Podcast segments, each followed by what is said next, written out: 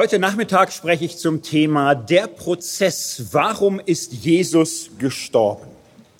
Ist Jesus für uns gestorben? Das ist mehr oder weniger das dritte oder vierte Mal, dass wir in diesen Tagen darüber nachdenken. Was glauben da Christen? Was ist da so üblich? Was kann man, darf man, muss man, sollte man, sollte man auf keinen Fall sich da annehmen? Und ja, das ist keine leichte Frage. Die Frage ist nicht deswegen nicht leicht, weil sie irgendwie kompliziert ist, nein, sondern weil man damit irgendwie auf kontaminiertes Gebiet kommt. Man kommt in Gefilde, wo Gespräche schnell ungemütlich werden. Und äh, Gebiete sind dann insgesamt schwierig, äh, wenn es nicht nur so ist, dass man sagt, also die Wiese ist eigentlich safe, alles ist gut, aber da ganz rechts am Rand, da wird so ein bisschen sumpfig, halt dich da fern, ansonsten lauf, alles gut.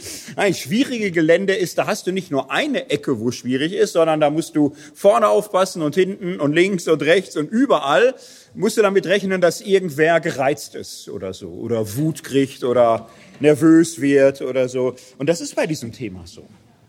Es gibt Menschen, die sagen, ja, dieser Jesus, ordentlicher Kerl, also ich finde vieles ganz gut, aber das Christentum, was die daraus gemacht haben, also, boah, wenn ich das schon sehe, Kreuz und Blut und Folter und so, ich finde es an sich eine ganz, ganz doofe Idee, so einen Sterbenden oder Toten sich an, an Wände zu nageln, ist mir völlig unsympathisch. Ich habe doch gar keinen Respekt für und gar kein Verständnis. Also ich finde es eine, einfach eine kranke Idee. Und äh, wenn du da versuchst zu erklären, dass dir das irgendwie wichtig ist, dann sagen die nicht, Entschuldigung, ist dir wichtig? Ja, nee, war nicht so gemeint oder so. Nee, dann ärgern die sich darüber, dass dir das wichtig ist, warum du so doof bist, so etwas zu verlängern. So, das, was weiß ich, ihre Enkel auch noch damit rechnen müssen, einen zu Tode gefolterten ansehen zu müssen, nur weil sie in ein bayerisches Finanzamt oder sonst wo reinkommen. So, und äh, dies Problem aber hat man nicht nur in eine Richtung, es gibt auch äh, gläubige Menschen, die bei dem Thema eine nicht unerhebliche Grundnervosität haben, die sehr genau aufpassen, ob die richtigen Worte kommen.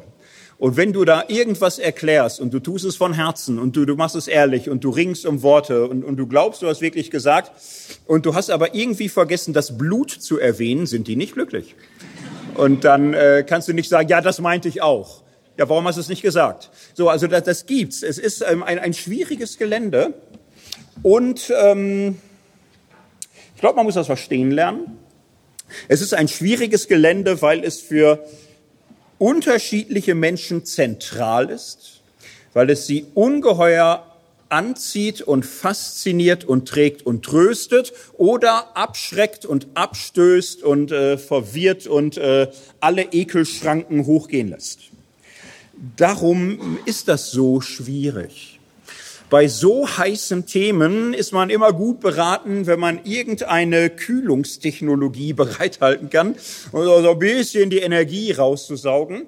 Eine wunderbare Kühlungstechnologie ist, ist ganz schlicht das, was historische Wissenschaften tun. Einfach mal ein bisschen auf Gedanken schauen, wie die sich historisch entwickelt haben. Also jetzt keine Predigt über das Wort vom Kreuz, auch keine andächtige Meditation zur Kreuzestheologie, sondern eine Reihe von wissenschaftlichen, historischen Betrachtungen zur Deutung des Kreuzes. Fangen wir ganz schlicht an. Was ist denn die klassische Sicht auf das Kreuz Jesu? Was ist die traditionelle Lehre vom Kreuzestod Jesu in den letzten 2000 Jahren? Ja, die richtige Antwort ist, sowas gibt es gar nicht. Sowas gibt es überhaupt nicht. Und das ist jetzt nicht nur so eine Meinung oder so, das ist absolut so. An, an, dieser Frage entscheidet sich schon, ob sich Menschen da überhaupt mal ein bisschen mit beschäftigt haben oder nicht. Es gibt überhaupt keine einhellige, durchgängige, ständige und ewige Lehre vom Kreuz Jesu.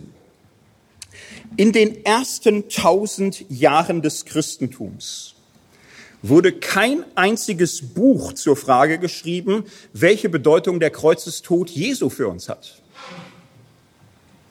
Wussten das alle hier? Manche gucken so, als wäre das nicht der Fall. Das, das ist so. Das war die ersten tausend Jahre lang, wenn wir per Zeitreise zurückkämen irgendwohin. Die Leute würden uns viel erzählen können über trinitarische Auseinandersetzungen und über das Ringen, wer Jesus ist und wie er Mensch wurde und wie Gottheit und Menschheit und all das sich zueinander verhalten. Aber ähm, Kreuzestod, welche Bedeutung das genau hat, kein Buch, keine Debatte, kein Bekenntnis, nichts. Es war sehr, sehr lange Zeit etwas, was in den Evangelien erzählt wurde. Es wurde gefeiert im Kirchenjahr. Es wurden die ähm, Geschichten, Begriffe, das kommt vor in den Predigten. Aber es hat sich nie das Bedürfnis zusammengeballt. Wir machen daraus jetzt mal eine Abhandlung, eine Lehre, eine Theorie, eine geschlossene Darstellung. Das ist in den ersten tausend Jahren nicht passiert. Man merkt es ja auch an den Glaubensbekenntnissen. Viele werden das apostolische Glaubensbekenntnis kennen, gelitten unter Pontius Pilatus, gekreuzigt, gestorben und begraben, hinabgestiegen in das Reich des Todes. Wir sehen, das ist alles sehr, sagen wir mal, deutungsarm. Nur es wird genannt und damit wird nicht eine bestimmte Lehre verbunden sondern man bekennt sich zu Jesus Christus, wie man sich zu Gott dem Vater und zum Heiligen Geist bekennt. So, und es werden die Eckdaten seines Handelns genannt, aber es wird keine Lehre festgeschrieben. Das apostolische Glaubensbekenntnis, sehr komplizierte Geschichte, hat frühe Anfänge bis ins zweite Jahrhundert zurück. Taufbekenntnis wächst dann lange, lange, lange, ist im Grunde erst in der Spätantike fertig. Gewichtiger ist ja das Niceno-Konstantinopolitanum. Um das so sagen zu können, muss man ein bisschen üben, habe ich auch gemacht. Äh, also ein Bekenntnis von 381, das Niceno-Konstantinopolitanum. Das ist wichtig. Niceno-Konstantinopolitanum, jetzt könnt ihr es aber alle. Ja, also. Mann, Mann, Mann. Ganz wichtig. So, das ist ein bisschen ausführlicher. Ich lese euch mal die entscheidende Passage dazu vor. Da lautet es, für uns Menschen und zu unserem Heil ist er vom Himmel gekommen, hat Fleisch angenommen durch den Heiligen Geist von der Jungfrau Maria und ist Mensch geworden. Er wurde für uns gekreuzigt unter Pontius Pilatus. Und äh, ihr seht schnell, wo hier der Schwerpunkt liegt. Menschwerdung. Das ist das Thema. Inkarnation. Für uns Menschen und zu unserem Heil ist er vom Himmel angekommen, hat Fleisch angenommen, Inkarnation, Heiliger Geist, Jungfrau Maria, Mensch geworden, Inkarnation, Menschwerdung, das wird mit mehreren Ausdrücken beschrieben, alles, was es gab, zusammen. Und dann, er wurde für uns gekreuzigt unter Pontius Pilatus, das für uns wird nochmal aufgegriffen, eine Wiederholung direkt dafür, für uns Menschen und zu unserem Heil. So ist die Einleitung. So, und die Inkarnation ist der Schwerpunkt, das ist die Mitte des Glaubens, darum geht's eigentlich. Und beim gekreuzigt wird einfach nochmal das für uns wiederholt. Darum ging es in der alten Kirche. Jetzt mag man sich wundern und sagen, ja Moment, kann doch gar nicht sein. Die hatten doch die Bibel, die, die haben doch Passionsgeschichte gehabt, die haben doch irgendwie auch mal da gefeiert und so, Karfreitag. Jetzt muss man wissen, die großen Feste waren Weihnachten und Ostern. So, und Karfreitag hat noch eine große steile Karriere vor sich gehabt, aber war nicht so im, im Zentrum, wurde aber auch gefeiert. Naja, man hat die Dinge genannt. Vergebung, Versöhnung, für uns gestorben. Das wurde genannt. Aber man hatte nicht das Bedürfnis, äh, die Situation zu sagen, kann man das nochmal erklären? Was ist die genaue Bedeutung? Was ist die genaue Lehre? Es gibt Ansätze dazu, daraus eine eine Theorie zu entwickeln, zu fragen, warum ist Jesus für uns gestorben? Jetzt ist es nicht so einfach. Ähm, jetzt bräuchte ich Fußnoten, habe ich hier nicht. Okay, also es gibt eine häufig vorkommende, weit verbreitete Anschauungsweise, ähm, von der man aber nicht sagen kann, die hätten alle immer und überall. Also sie war im Osten bei den griechischen Kirchenvätern sehr verbreitet und sie wurde auch im Westen aufgegriffen, auch da. Und die funktionierte so. Man sagte, warum ist Jesus für uns gestorben? Naja, er hat sein Leben als Lösegeld gegeben für uns. Wir haben viele Stellen noch im Ohr. Diese Stelle ist, glaube ich, in jedem zweiten Vortrag gekommen. Ne? Matthäus, Markus 10, 45. Er hat sein Leben als Lösegeld für uns gegeben. Oder er hat uns frei gekauft. Ihr seid teuer erkauft. So, und äh, er hat einen teuren Preis bezahlt für uns. Und die Menschen fragten, ja, wer hat das Geld denn gekriegt? So, also wovon genau hat Jesus uns frei gekauft? Und daraus entstand dann eine Theorie und sagte, ja, wer kommt denn da jetzt in Frage? Also, äh, puh, der Teufel. So, der Teufel. Und, und warum der Teufel? Naja, die Idee war die, die Menschen sind in Sünde gefallen, der Teufel hat sie verführt. Und dadurch, dass der Teufel die Menschen verführt hat, am Anfang und uns alle und immer, sind wir ihm zu eigen geworden. Wir waren Gottes Eigentum, Gottes Geschöpfe, wir gehörten Gott. Und Gott hat uns die Freiheit gegeben und wir haben sie missbraucht dazu, uns für die Sünde zu entscheiden, für ein Leben in Aufruhr und Selbstsucht. Und damit sind wir dem Teufel verfallen. Wir gehören dem Teufel und äh, er begleicht seine Schulden immer. Er wird uns dafür belohnen mit äh, Tod und Hölle und ewige Pein. So, das heißt, wir sind verfallen an Sünde, Tod, Teufel und Hölle. Wir haben unsere Gotteskindschaft quasi verloren. Wir sind ihm zu eigen geworden und nicht mehr Gottes Eigentum. So, und das sieht Gott und äh, es jammert ihn und es zerreißt ihm das Herz. Und äh, Gottes Plan ist, uns loszukaufen, uns freizukaufen. Und jetzt kann er uns da nicht einfach wegnehmen irgendwie. Ne? Also es ist schon irgendwie ein Deal. So, wir haben unser Leben selbst an den Teufel verscheuert durch die Sünde. Er belohnt uns mit lauter böse Lust und Macht und was er glaubt so zu haben, also lauter schales, leeres Zeugs. Und das ist in gewisser Hinsicht ein legaler Rechtsanspruch, den er jetzt auf uns hat. Und in dieser Situation wo es Gott zerreißt und wo er seine Barmherzigkeit und, und, und seine Liebe ähm, spürt, dass er uns eigentlich erlösen möchte, tut er das Unsagbare. Er kauft uns frei, so dass er uns austauscht gegen seinen unschuldigen Sohn. Das ist die Vorstellung. Äh, Gott bietet dem Teufel ein Tauschgeschäft an gib mir diese vielen Millionen kleinen Kinder und du bekommst meinen Sohn. So, meinen eingeborenen Sohn, mein einziges Kind, unschuldig und göttlich und mächtig und, und du sollst ihn haben und mit ihm tun, was du willst, aber gib mir diese meine Geschöpfe wieder. Und der Teufel platzt fast vor Lachen, weil mehr geht gar nicht. Äh, er sagt sofort Deal, so, und, und der Austausch findet statt. Aber oh weh. Äh, Gott war listig. Und wir haben ja gehört in der jüdischen Exegese oder so, ist listig sein nicht schlimm. Listig sein ist da richtig gut. Äh, Gott hat dem Teufel nicht gesagt, äh, dass der Sohn Gottes nichts ist, was man mal sich so eben einverleibt. So, das heißt, Jesus wird dem Teufel übergeben und er wird gefoltert und er wird gekreuzigt und er, er stirbt.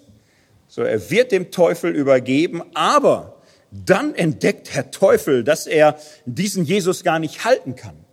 Es ist Gottes Sohn, er ist Gott gleich, er und er ist so, so mächtig und so rein und so heilig, dass es den Teufel zerreißt. Im Grunde war Jesus wie ein Köder, ein Köder, die Menschheit Christi war ein Köder und der Teufel hat sich gierig drauf gestürzt.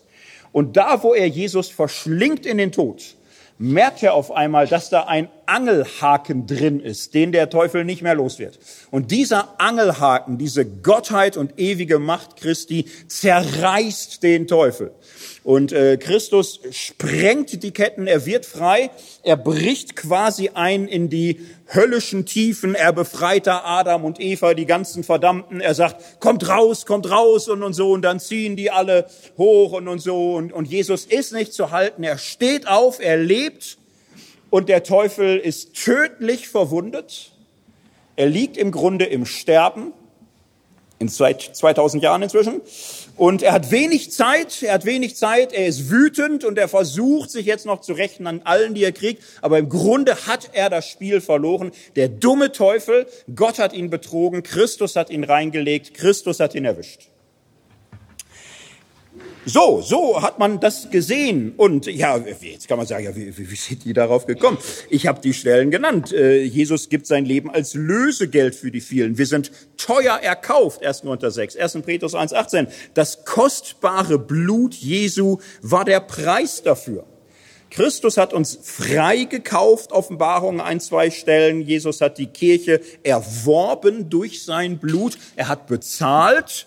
Und äh, wie und warum? Dafür ist der Sohn Gottes gekommen, um die Werke des Teufels zu zerstören. Erster Johannesbrief. Und, und wenn man erstmal diese Brille aufsetzt, das ist ja auch eine Brille, ein Deutungsmuster. So, man, man kommt auf eine Spur, man sieht da bezahlt freigekauft, erworben, gewonnen, Teufel. So, und wenn man dann, dann kommen immer mehr Stellen. Dann sieht man auf einmal, nicht, Versuchung Jesu. Der Teufel versucht ihn, dann heißt es im Evangelium, er verließ ihn eine Zeit lang. So, und dann sieht man auf einmal in der Passionsgeschichte, die Jünger laufen weg, Jesus wird verhangen, gefangen genommen und Jesus sagt, dies ist eure Stunde und die der Macht der Finsternis. Und, und man sagt, passt, alles passt, so ist es. Das, steht in der Bibel überall, da Dutzende von Stellen, das ist die Lösung. Deswegen habt ihr die ja alle im Kindergottesdienst auch gelernt. Ne?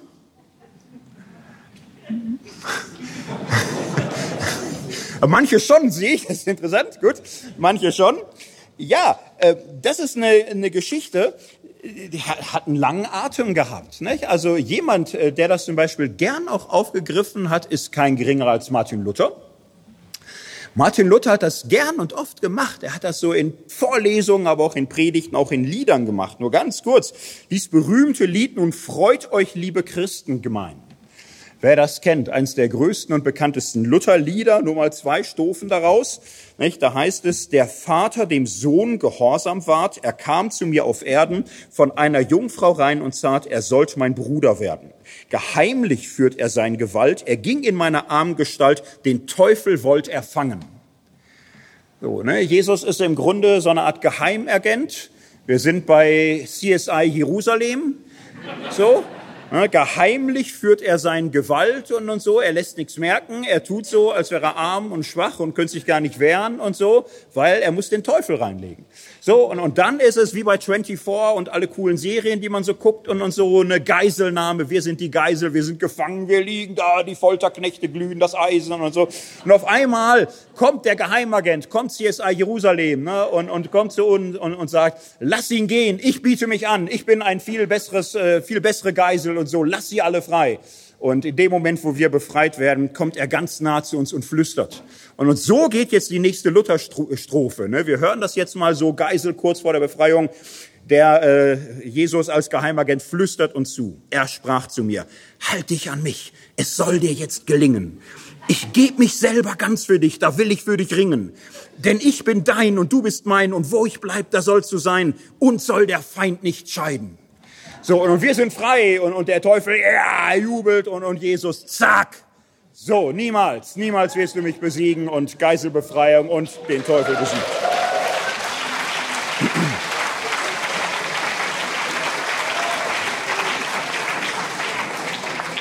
Und äh, diese Grundidee, die, die wird irgendwie immer weiter gestrickt. Wer kennt C.S. Lewis Narnia, der König von Narnia?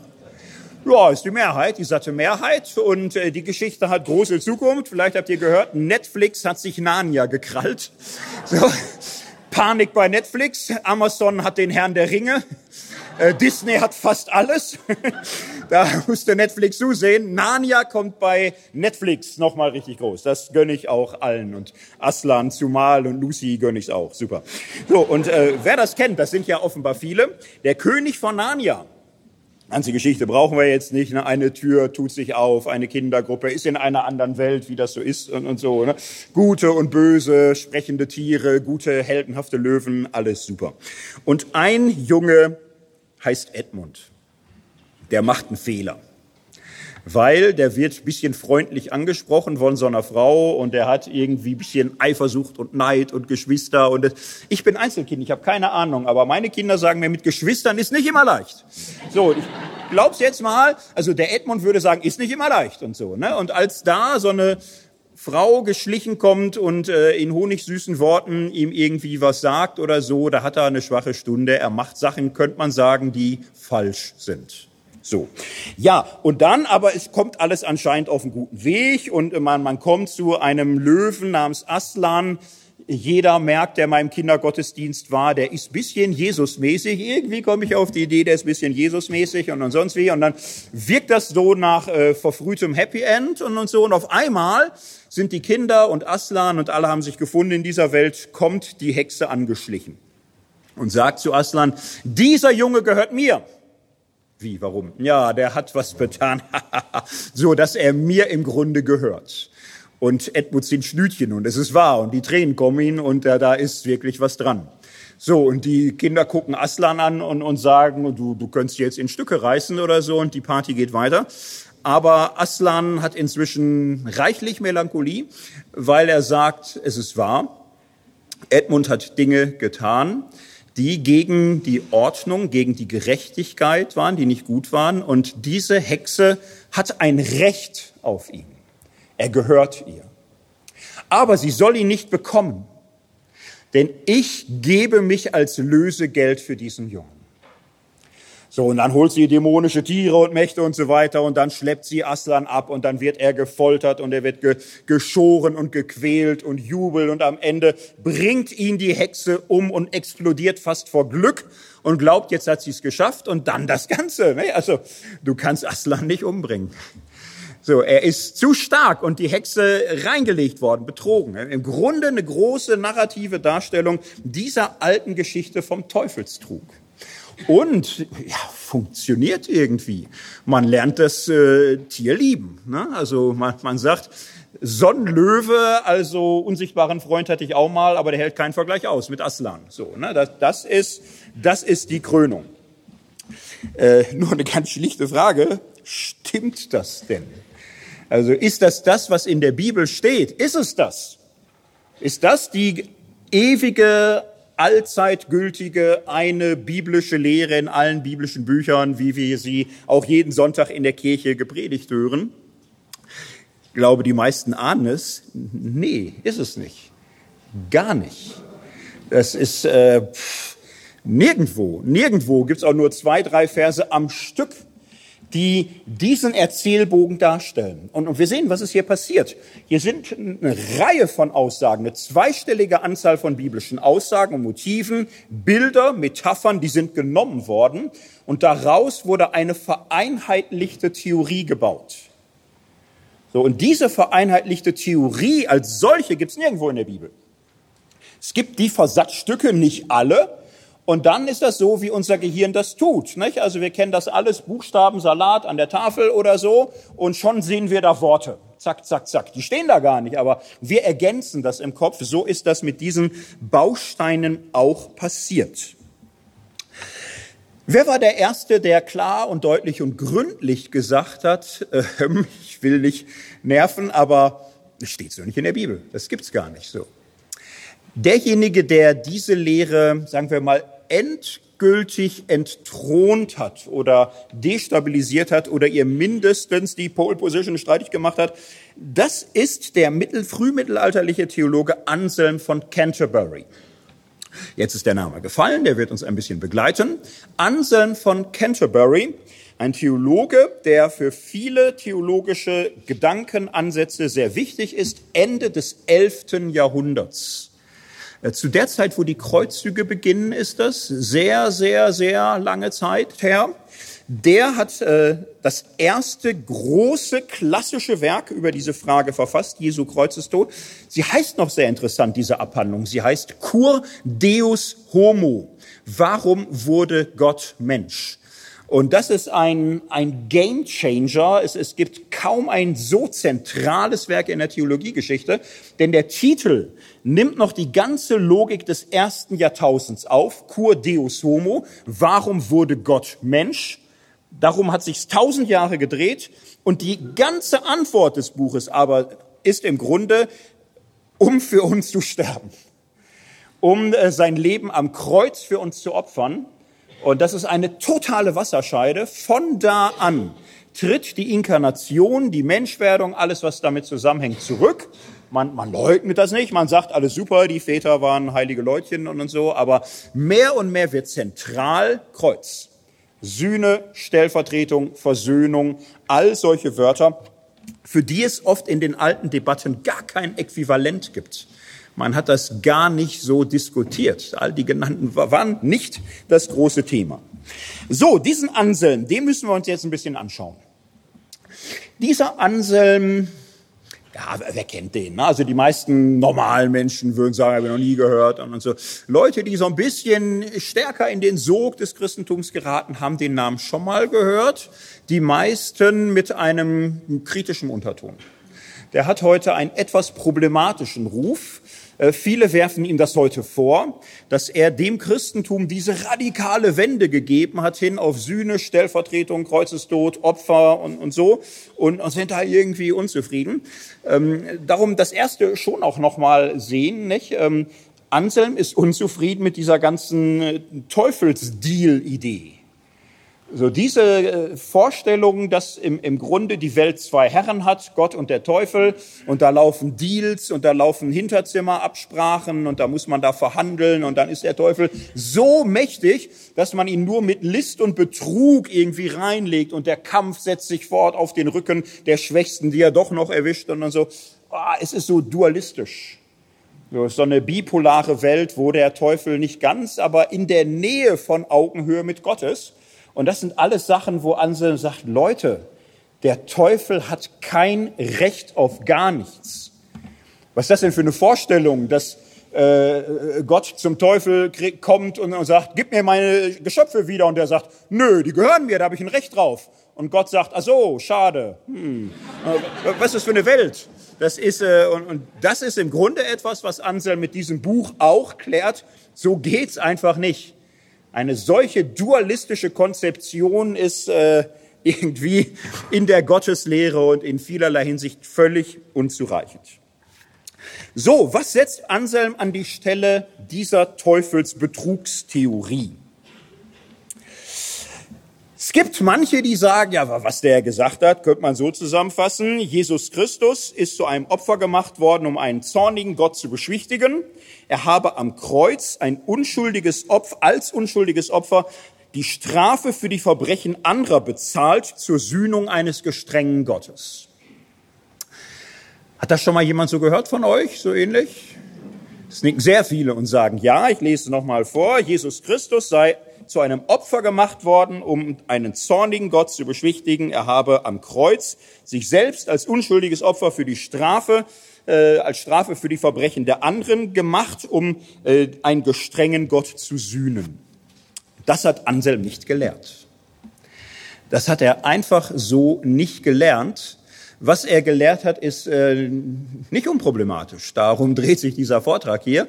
Aber das hier, das ist nicht mal problematisch das ist gar nichts.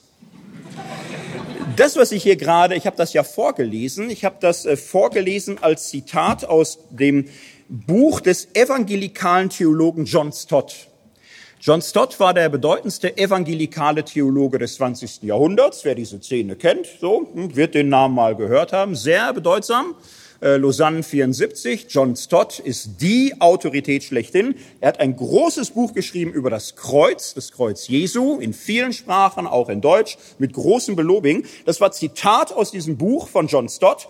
Und John Stott erzählt das so und dann sagt er dazu, das, was ich gerade vorgelesen habe, sind heidnische Vorstellungen von Sühnungen, überzogen mit einem nur hauchdünnen christlichen Furnier. Und er hoffe, dass es kaum jemand gibt, der so etwas Furchtbares denkt.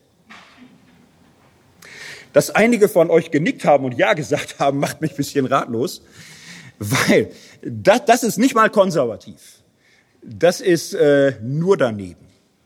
Das ist ganz, ganz jenseits von allem. Das ist auch nicht evangelikal. Das ist richtig Kult. Das ist was ganz, ganz Merkwürdiges. Also was Anselm nicht gelehrt, nicht vertreten, nicht geschrieben hat und auch sonst keiner, der irgendwie in, in, seinen, in seiner Nachfolge stand, ist die Vorstellung, dass äh, Gott so wütend und so zornig ist und, und eine Stimme in ihm flüstert, ich würde gern vergeben, ich würde gern vergeben, aber die lautere Stimme sagt, ich kann nicht vergeben, ich muss meinen Zorn ausagieren. Ich äh, muss besänftigt werden und alle gucken verzweifelt in die Runde, bis Jesus seufzt und sagt, okay, ich opfer mich und so. Hauptsache, dass, dass Gott äh, Rache nimmt und Vergeltung und dass er seinen Zorn ausagiert. Wenn er seinen Zorn nicht ausagiert, wenn er den nicht los wird, dann kann er nicht mehr lieb werden. Das ist überhaupt, das ist unchristlich oder antichristlich oder gar nichts. Das hat nichts mit Anselm zu tun und das lehrt auch kein, kein seriöser konservativer Theologe. Ähm, man sollte Anselm nicht unterstellen, sowas gelehrt zu haben. Das hat er nicht. Jetzt machen wir uns ein bisschen mehr klar. Was hat er denn dann gelehrt? Warum habe ich das schon mal so gehört? Ja, man schreibt es ihm manchmal nämlich zu.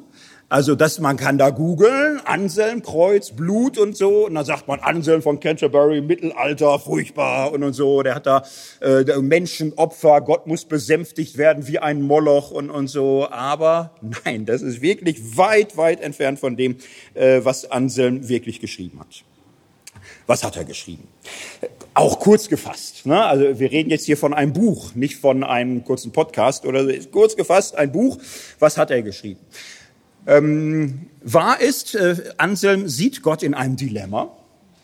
Und das Dilemma ist dies. Gott ist der Schöpfer der Menschen und die große Idee war, Menschen zu schaffen aus Liebe und in Liebe, als Gegenüber, als Partner, als Menschen, die ähm, Gott in Dankbarkeit und Vertrauen und Liebe gegenüberstehen dazu nicht gezwungen werden, keine Marionetten, das war der Plan.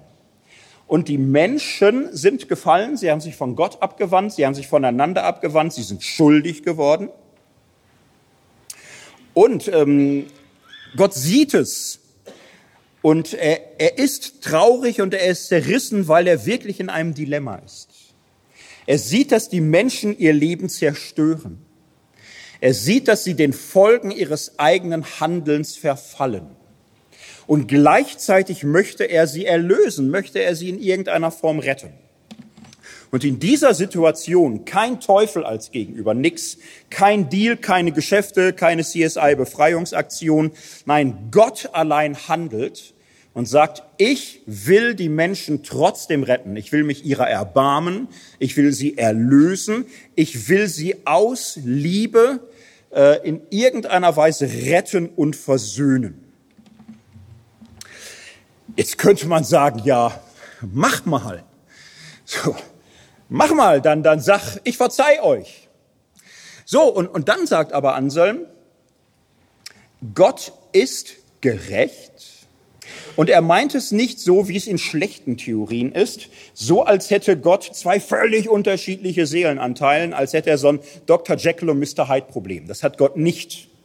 Das ist nicht Gottes Problem, dass er Good Cop und Bad Cop in einer Person ist. Das ist alles überhaupt nicht das Ding. Nein, Gott ist gerecht und Gerechtigkeit steht natürlich in vollem Einklang mit Liebe. Ungerechtigkeit steht im Gegensatz zu Liebe, nicht Gerechtigkeit. Wenn ich äh, in einem Bereich, für den ich mich zuständig weiß, Eltern, Lehrer, wenn ich da Ungerechtigkeit sehe und sagt, ich verzeihe euch oder so, dann ist das nicht liebevoll nicht für denjenigen, der an der Ungerechtigkeit leidet. Also es gibt keinen Gegensatz zwischen Gerechtigkeit und Liebe. Das ist nicht das Problem. Aber ähm, Gerechtigkeit steht schlicht für eine Ordnung, dass alles Tun so oder so seine Konsequenz hat. Und ähm, wenn ich jemandem 10 Euro stehle und ich merke, das war ungerecht, dann kann ich nicht sagen, das war ungerecht, tut mir leid, und von den 10 Euro essen gehen. Das ist nicht das Ding. Ne? Also äh, muss ich schon wieder gut machen. Doch normal.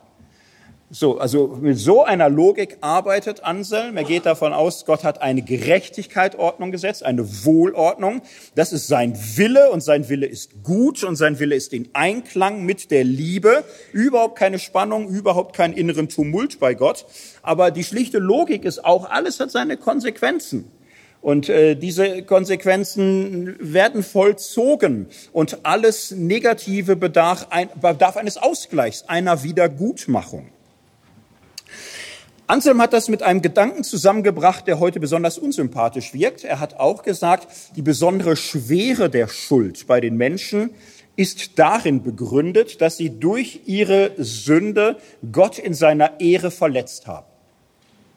Auch das ist manchmal dem Anselm sehr zum Nachteil ausgelegt worden. Man sagte dann, ja, er hat äh, Gott als beleidigte Leberwurst geschildert, der empört ist und gekränkt und beleidigt und, und so nicht verzeihen kann, weil er so in seiner Ehre gekränkt ist. Auch das ist nicht Anselm. Anselm unterscheidet sehr genau zwischen der Ehre, die Gott in sich selbst hat, seiner ewigen göttlichen himmlischen Ehre, die können wir überhaupt nicht verletzen so, und der Ehre, die ihm auf Erden zukommt, die Ehrerbietung. Und das ist jetzt ein sehr spezifischer, frühmittelalterlicher, lateinisch-germanischer Gedanke. Ähm, die Anerkennung der Ehre von Amtsfiguren ist schlechthin entscheidend, um die soziale Ordnung einer Gesellschaft zu bewahren. Damit ist gemeint äh, die, die Anerkennung einer Ehre des Polizisten, oder Richters oder Lehrer oder Mutter oder Vater oder was auch immer. Wenn du die Ehre eines Menschen nicht respektierst, wenn du deine Mutter äh, unflätig beleidigst und äh, verschmähst und verspottest, ähm, dann richtest du erheblichen Schaden an. So kannst du nicht sagen, ich habe doch fast nichts gemacht, ich habe doch hier keinen umgebracht und nichts geklaut und so. Das, die, die Verletzung der Ehre ist extrem gewichtig in dieser Kultur, wurde sehr hoch taxiert, weil wenn die Ehre eines Menschen nicht mehr intakt ist, ist das etwas, wo die gesamte Wohlordnung der Gesellschaft dran leidet. Das ist sehr zeitspezifisch. Anselm geht es also nicht darum, dass Gott als Privatperson so total beleidigt ist und auf Rache sinnt und sagt, ich muss strafen, ich muss zuschlagen, ich muss es, weil ich so, gar nicht. Gott sieht, wenn seine Ehre auf Erden nicht respektiert ist, dann ist die, die Gültigkeit der Gerechtigkeitsordnung insgesamt fragwürdig geworden. Ja, und wem schadet sowas? Sowas schadet den Schwachen. Den Schwachen schadet das. Die Starken kommen immer gut damit klar, dass äh, internationale Gerichtshöfe nicht geehrt werden. So, nehmen wir das für heutige Beispiele. Wer internationale Gesetze, internationale Gerichtshöfe, internationale, was weiß ich, Menschenrechtskonventionen, wenn so etwas nicht in Ehren gehalten wird, wenn man darüber spottet und sagt, so ein Blödsinn und, und so, dann ist das immer etwas, wo die Starken von profitieren. Äh, und die Schwachen leiden daran. Und in diesem Sinne geht es Gott durchaus auch um seine Ehre im, im Sinne, dass die Gerechtigkeitsordnung der Welt daran hängt. So, und in dieser Situation ähm, hat Gott seinen Liebeswillen, die Menschen zu retten. Aber er sieht auch ganz realistisch, es ist viel kaputt gemacht worden. Viel Gewalt, viel Lüge, viel Unrecht, viel Vergreifen, es ist sehr viel kaputt gemacht worden. Und da kann man nicht einfach sagen, schwamm drüber, weil dadurch die Gerechtigkeit als solche entwertet würde. Und ich empfehle diesen Gedanken ähm, tief nachwirken zu lassen. Ich werde gleich viele kritische Punkte auch gegen Anselm haben. Ich mache ihn aber erstmal hier nicht zum Pappkameraden, sondern so stark, wie ich irgendwie kann. So, ich empfehle das mal sehr ernst zu nehmen. Wir sind hier in Tübingen württembergischer Pietismus seit dem 18. Jahrhundert. Alle großen Pietisten waren im Grunde Vertreter der Allversöhnung.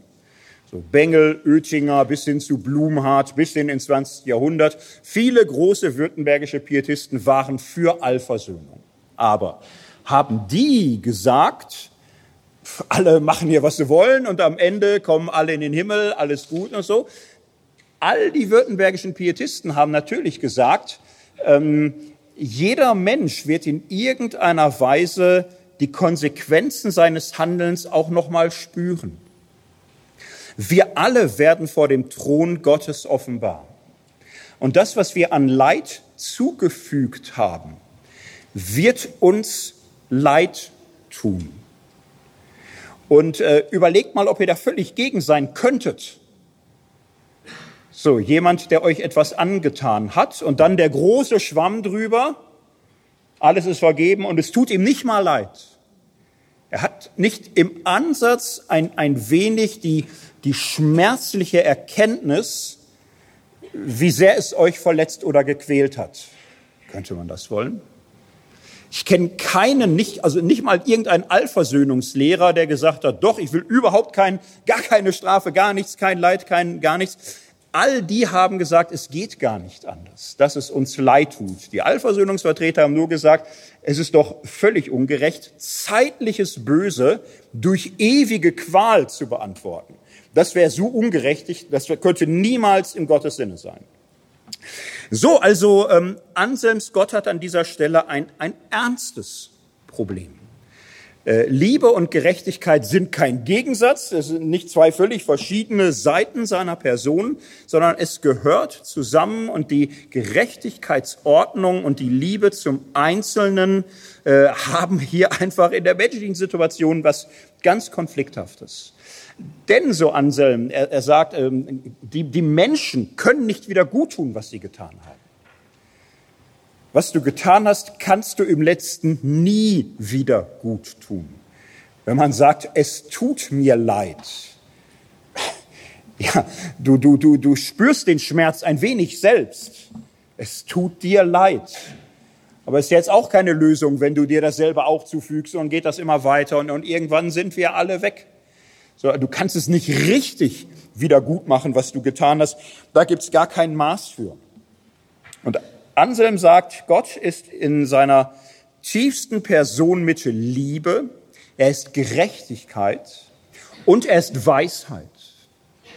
Und in seiner hohen Weisheit hat Gott für dieses Problem eine Lösung gefunden. Denn das Problem ist so, Menschen haben es ja verbockt und Menschen müssten es wieder gut machen oder die Strafe dafür erleiden. Und Gott will nicht, dass sie die Strafe erleiden, weil er sie liebt. Und sie können es nicht wieder gut machen, weil sie nur Menschen sind.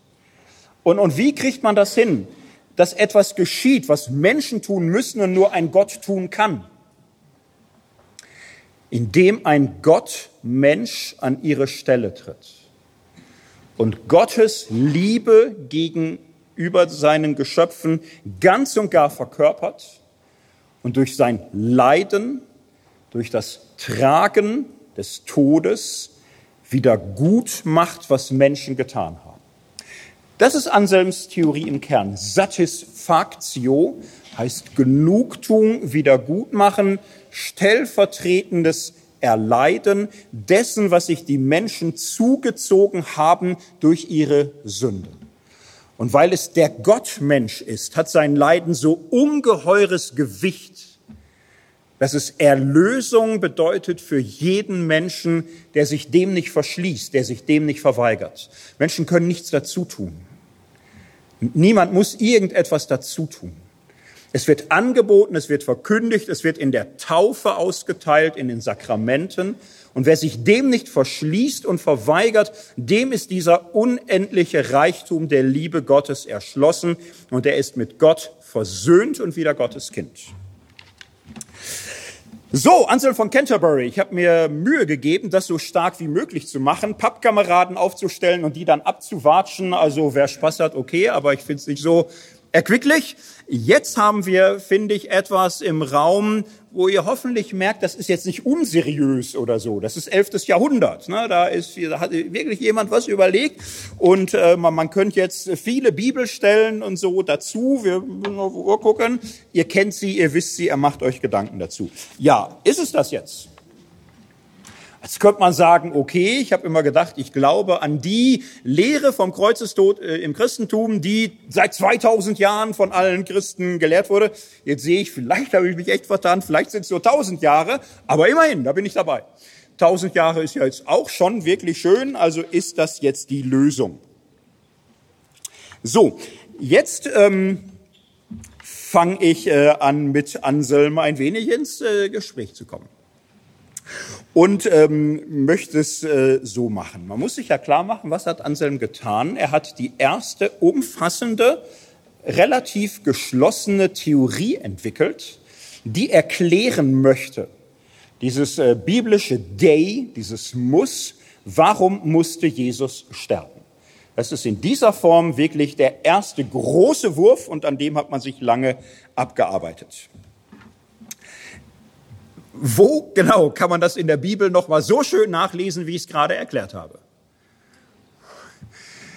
So, also je besser die Bibelkenntnis bei euch ist, desto eher habt ihr das Gefühl, man kann verstehen, wie man auf die Ideen kommt, aber ich, so richtig wüsste man jetzt nicht so irgendeinen Abschnitt, wo das komplett steht.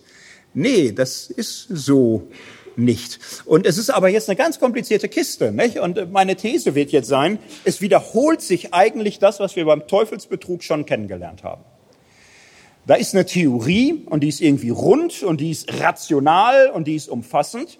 Und in diese Theorie sind lauter Bibelstellen eingebaut, ganz viele. Und, alles ist jetzt da irgendwie drin. So, nicht? Äh, gestorben für unsere Sünden und Loskauf und Sühne und, und all diese ganzen Sachen haben wir jetzt. Und die Behauptung ist, diese ganzen vielen Bibelstellen äh, lehren diese Theorie. So ist es nicht. Diese Theorie sammelt die ganzen Bibelstellen ein. Sie ist im Grunde eine konstruktive, neue, innovative Entwicklung eine Theorie, die es so tausend Jahre vorher nicht gegeben hat, die man so in der Bibel auch nicht findet. Und da steckt schon auch ein Problem drin. Wenn du diese Theorie erstmal kaufst, dann wirst du in der Bibel immer alles hinlesen auf diese Theorie. Und du wirst ständig Verse finden, wo du das Gefühl hast, deine Theorie wird bestätigt. Du wirst aber auch ganz viele Verse überlesen. Du hast dann eine Brille auf und du läufst mit dieser Brille durch die Bibel und du machst immer lauter Likes, wo du es findest und andere Sachen siehst du nicht. Du wirst dir die Bibel radikal verarmen durch den Willen zur Lehre, durch den Willen zur Theorie, dass du das möglichst geschlossen hast. Und das wirft Probleme auf. So, ich halte jetzt hier mal was hoch. Äh, diejenigen, die das jetzt im Podcast hören oder nur akustisch äh, vor Ohren haben, ähm, ich halte jetzt hier gerade einen bunten Blumenstrauß hoch. Die ersten lachen. Dass das ein bunter Blumenstrauß ist, sieht man nur im Glauben. Ne? Das ist ja klar. Also wer das auf YouTube sieht, das ist schon ein Glaubenstest. Ne? Also die Gläubigen sehen jetzt einen bunten Blumenstrauß. Na gucken, ob das passt bis zum Ende des Vortrags. Und ihr im Podcast denkt euch ein. Denkt euch ihn viel schöner vielleicht, als ich in der Hand habe. Also ich habe hier einen bunten Blumenstrauß. Und ich möchte diesen bunten Blumenstrauß jetzt einfach mal hier als Metapher einführen. Was finden wir in der Bibel? Was finden wir da wirklich? Ich finde ja, das Niceno-Konstantinopolitanum, weil es so schön war, das Niceno-Konstantinopolitanum macht das richtig gut. Denn was ist da die Botschaft? Die Botschaft ist, Gott für uns, Jesus für uns, Jesus zu unserem Heil. Das sind die großen Bekenntnisse. Und guckt euch an, Luthers Kleinkatechismus zu, äh, zum, äh, zu Jesus Christus. Guckt euch Heidelberger Katechismus an. Es ist immer dies Jesus für uns. Es geht um eine Botschaft der Liebe. Es geht um eine Botschaft der radikalen Barmherzigkeit. Es geht um eine Liebeserklärung. Es geht darum, was man manchmal mit einem Blumenstrauß ausdrückt. Ein großes für dich. Ein großes Ja. Und äh, das findet man mit fast jeder Brille im Neuen Testament auf fast jeder Seite. Und das findet man aber so bunt wie diesen Blumenstrauß. Also für die, die es im Glauben sehen natürlich. Ne? So bunt wie dieser Blumenstrauß im Glauben betrachtet, so bunt ist das. Ganz unterschiedliche Blumen, ganz unterschiedliche Farben, ganz unterschiedliche Größen. So, so, so findet man es im Neuen Testament. Keine große vereinheitlichte Theorie. Und das halte ich für wesentlich. Ich halte es für wesentlich, diese Fülle und diesen Reichtum äh, offen und bereit zu halten. Und nicht äh, das hier quasi als so einen äh, Ikea-Karton betrachten und, und sagen, ich muss jetzt daraus ein Blumenbukett basteln, ich muss jetzt da irgendeine Formation bringen, weil so ist es Rohmaterial. so ist es reiner Bastelstoff, so kann man damit nichts anfangen. Man muss aus diesen Blumen jetzt richtig was basteln. Etwas mit Ecken und Kanten. So etwas Theorieförmiges. Denn das passiert. So, in diesen beiden Theorieeinwürfen wurden im Grunde manche Blumen rausgenommen und dann wurden sie geknickt und gebogen und geknotet und gerungen und dann hatte man was Rundes oder Eckiges oder Kantiges. Man hatte eine ganz klare Form. Und manche Blumen hat man einfach fallen lassen, manche irgendwie äh, Blüten abgerissen und den Stängel verknotet und, und irgendwie und vieles fällt dann einfach unter dem Tisch. Und das ist eine ungeheure Verarmung. Es scheint offenbar manchen Menschen leichter zu fallen, Theorien zuzustimmen, als Liebe anzunehmen.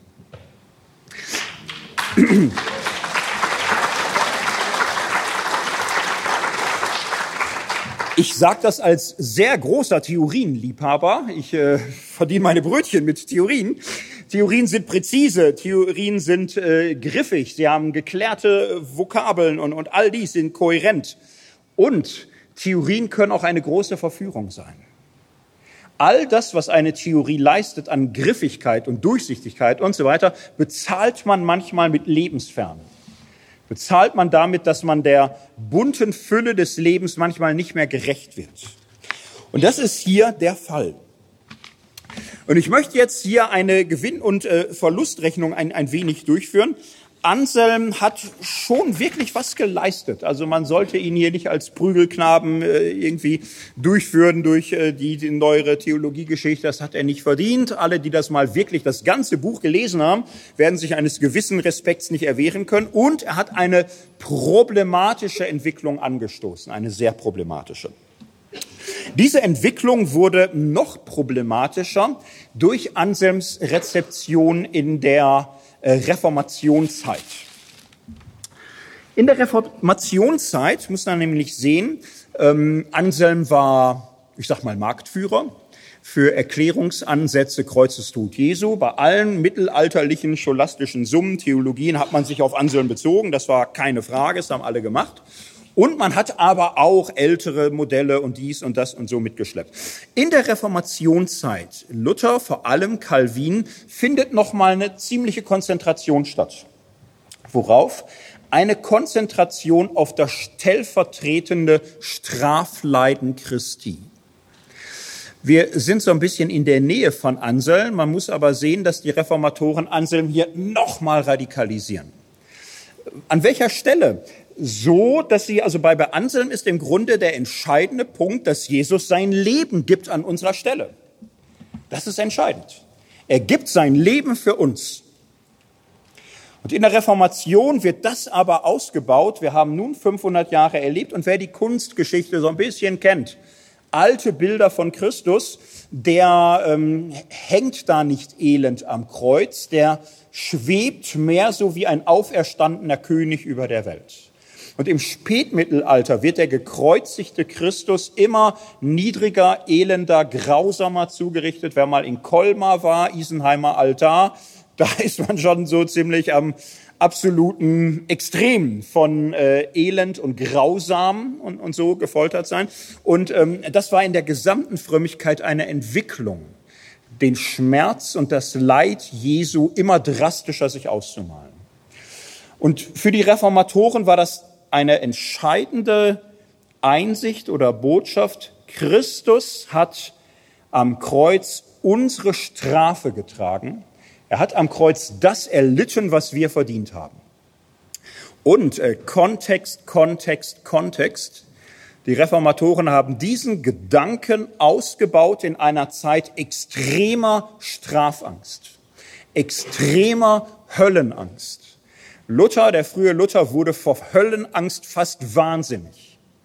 Und es ging vielen so, in einer Zeit extremer Strafangst, ungeheurer Höllenangst, war es für viele wahnsinnig befreiend, die Botschaft zu hören, hab keine Angst vor dieser höllischen Strafe, denn Christus hat sie an deiner Stelle erlitten.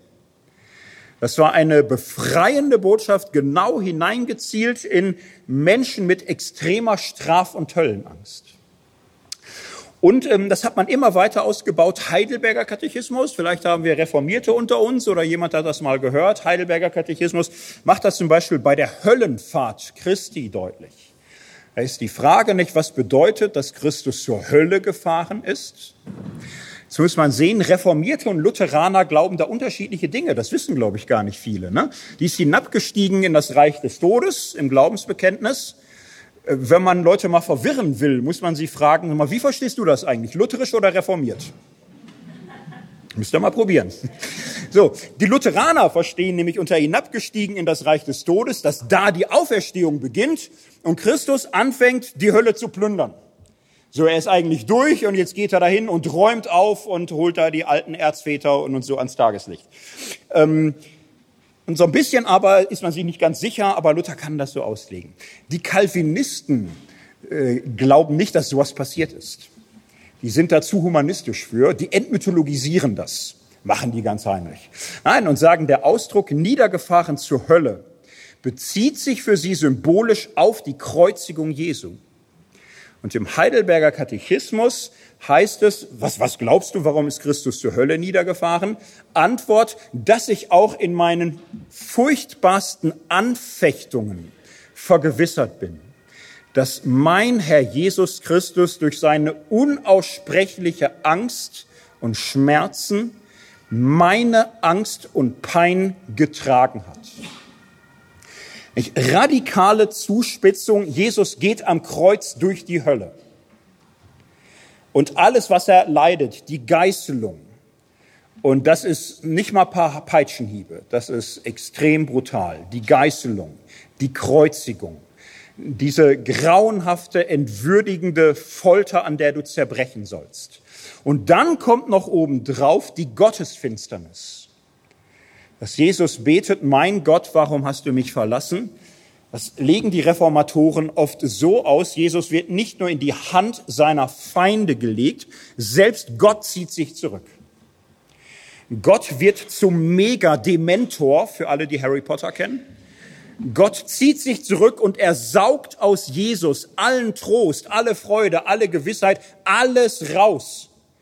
Und Jesus wird in die tiefste Hölle gestürzt und dieses Mein Gott, warum hast du mich verlassen, ist ein unendlicher Schmerz, ein unendliches inneres, seelisches Leiden, grauenhafte Angst, entsetzlicher Schmerz am Körper und viel schlimmer noch in der Seele. Und darin trägt Jesus deine Schuld und er leidet deine Strafe. So, und das war, ja, Luther kann sagen, süßestes Evangelium für alle, die in schrecklichsten Anfechtungen sind, die so etwas erleiden. Ich ähm, mache Mut, wenn man kann, wenn man durch solche Gedanken nicht zu getriggert ist, sich da hineinzuversetzen. Könnt ihr euch das vorstellen, dass das für Menschen ein, ein zutiefst tröstlicher Gedanke ist? Auch gerade betroffen in, in Verzweiflung und Angst und Leere. Und, und dann sich das so klar zu machen, Jesus tritt an meine Seite. Und alles, was ich erleide und je erlitten habe und was immer kommen mag, hat Jesus für mich getragen und er trägt es mit mir. Und ich kann mich jetzt an ihn klammern und er wird mich herausreißen, so gewiss wie er auferstanden ist. So gewiss wird er mich aus dieser höllischen Leere und Verzweiflung heraus befreien. Natürlich ist das ein ungeheuer kräftiger und tröstlicher Gedanke für alle die, die in dieser Straf- und Höllenangst sich befinden.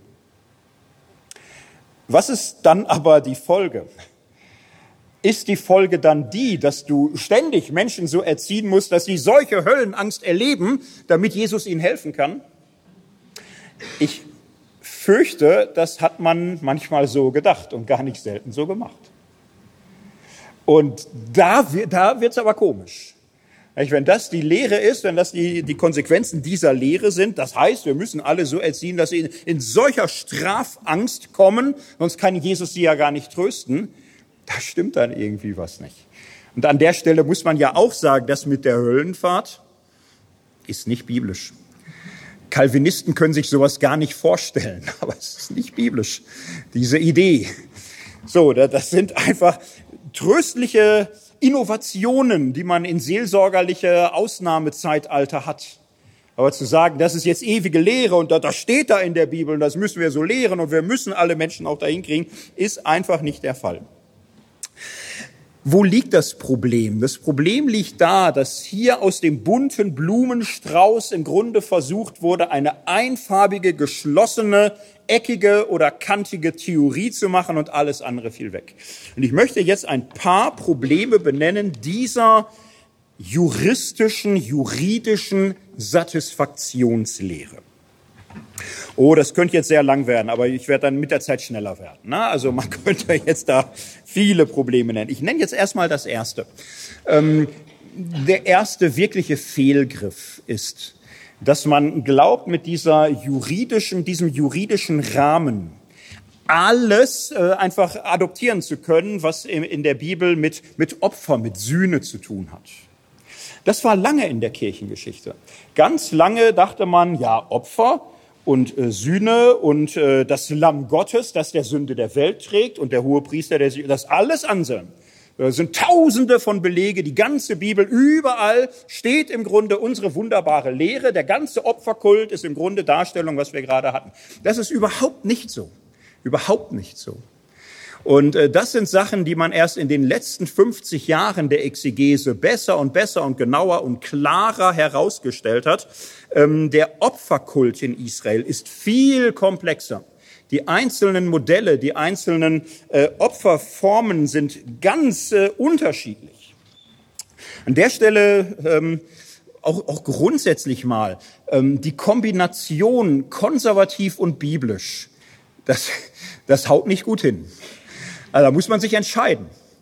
Wenn man äh, konservativ möglichst etwas denken will, was mindestens tausend Jahre alt ist, dann sollte man nicht so oft in der Bibel lesen. Man wird nur verwirrt. Ist nicht gut. So, ne? Und wenn man äh, Bibel viel liest, muss man damit rechnen, dass man ständig auf neue Gedanken kommt. Ständig neue Entwicklungen. Man kann nicht gut konservativ und biblisch sein. Da muss man sich ein bisschen entscheiden. Ich entscheide mich für biblisch, muss ich sagen. Also man kann wahnsinnig viel lernen über Sühne und Opfer im Alten und im Neuen Testament. Das ist alles überhaupt nicht abgedeckt mit dem, was der Anselm tut. Ich habe jetzt nicht die Profession, das auch nur ansatzweise so schön zu erklären, wie es sein müsste. Man bräuchte hier mehrere Vorträge von Alt- und Neutestamentlern. Ich weise nur darauf hin, ähm, es ist völliger Konsens, dass die biblischen Opfertexte, vor allem im Buch Levitikus, eine signifikant andere Logik haben, als es viele andere Opferkulte in der Umwelt Israels haben. In vielen Opferkulten gibt es tatsächlich die Vorstellung, dass eine zürnende Gottheit besänftigt wird dadurch, dass man ihr ein Opfer bringt und dann kann sie ihre Wut oder ihr Ehrbedürfnis oder sonst wie wieder austoben. Also es funktioniert nach dem Mittel, nach dem Motto do ut des. Ich gebe dir, damit du mir gibst. Das ist in vielen Opferlogiken ein Gesetz. Nicht so in der biblischen Sühnevorstellung. Es ist nicht die Idee, dass da Menschen zum Tempel kommen und Gott etwas geben, um ihn wieder lieb zu machen. Es gibt zwei Stellen, wo ähm, das Buch Levitikus ist da spröder, als wir gerne hätten in unserer erklärungswütigen Zeit. Das Buch Levitikus sagt, äh, machen ist tausendmal erklären. Das, da ist auch schon was dran. Ein bisschen mehr Erklärung hätte man sich vielleicht gewünscht. Aber Levitikus beschreibt, mach, mach, mach, mach, mach. Es gibt ganz wenige Stellen, wo Erklärungsansätze aufblitzen. Levitikus 10, 17 und Levitikus 17, 11. Diesen beiden Stellen wird sehr klar formuliert, der, der ganze Opferkult, die ganze Sühnemöglichkeit ist eine Gabe Gottes an den Sünder. Nicht Menschen versöhnen Gott, sondern Gott versöhnt Menschen. Und der Sühnekult ist eine von Gott gegebener Weg, sich vor Gott einzufinden, sich schuldig zu bekennen und durch Gottes Barmherzigkeit getrennt zu werden von den Tatfolgen der Sphäre, die man sich als Sünder zugesogen hat. Es ist ein Versöhnungshandeln Gottes, ein Befreiungshandeln, es ist ein Heilshandeln. Und da ist 0,0 bei, ja, jetzt musst du Gott wieder versöhnen. Der ist sauer, der, der kocht vor Wut. Du musst den beschwichtigen. Das ist überhaupt nicht. Und äh, hier müsste man viele Stellen im Neuen Testament, die, die kriegt man völlig falsch aufgedröselt, wenn man sie mit einer anselmistischen Brille betrachtet. Das machen äh, gute Exegeten. Ich weise darauf hin, das ist absoluter Konsens, dass man mit Anselm nicht einfach sagen kann, immer Blut, Sühne, Lamm, Opfer, alles Anselm. Das ist diese Theorie, es ist sie nicht, gar nicht. Ein zweites Problem, das war das kultische Problem, das Opferproblem. Das zweite Problem nenne ich das straftheoretische Problem. Hm, das hat es ein bisschen in sich. Wir haben ja gerade gesehen, was macht Anselm? Wenn man ihm wohl will, sagt man, Anselm war ein genialer Theologe, denn er hat eine Fehlstellung in dieser Lehre, eine jahrhundertealte, korrigiert. Er hat den Teufel als Gegenspieler Gottes entmachtet. Er hat das Christentum er hat es rationalisiert und das muss man nicht sofort kritisch hören. Er hat Glaube zu einer vernünftigen Angelegenheit gemacht. Das ist für ihn ein, ein wesentliches Anliegen. Gott hat uns den Verstand gegeben äh, zu regem Gebrauch und nicht zu kann weg. So, und er sagt, es ist der Ehre Gottes dienlich, wenn wir ihn mit unserem Verstand anbeten und da kommt was bei rum. So, und so hat er versucht zu erklären. Und dann kam er auch auf diese Theorieform. Und diese Theorieform ist drittens, das wäre die dritte Stärke, höchst kontextsensibel, denn er nimmt die Sprache des lateinisch-germanischen Rechtsraums in Anspruch. Das heißt, er kontextualisiert das in die höhere Welt seiner Zeit hinein. Das ist eine extreme Leistung.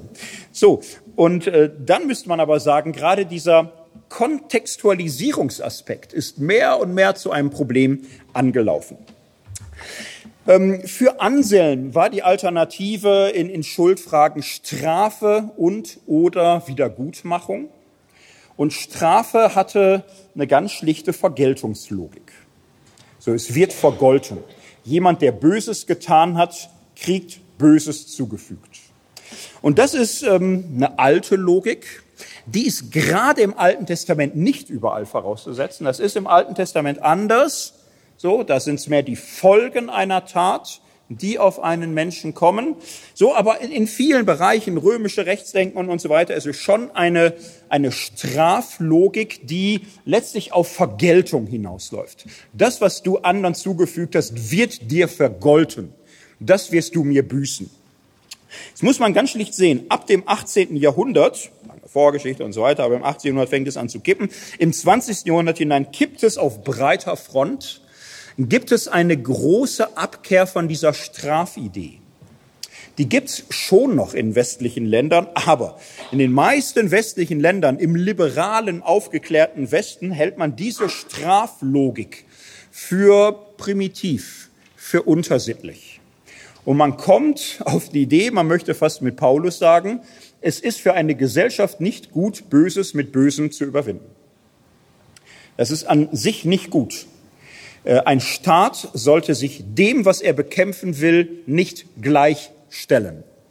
Wir können diejenigen, die gegen die öffentliche Ordnung opponieren, nicht in der Weise bekämpfen, wie sie uns bekämpfen.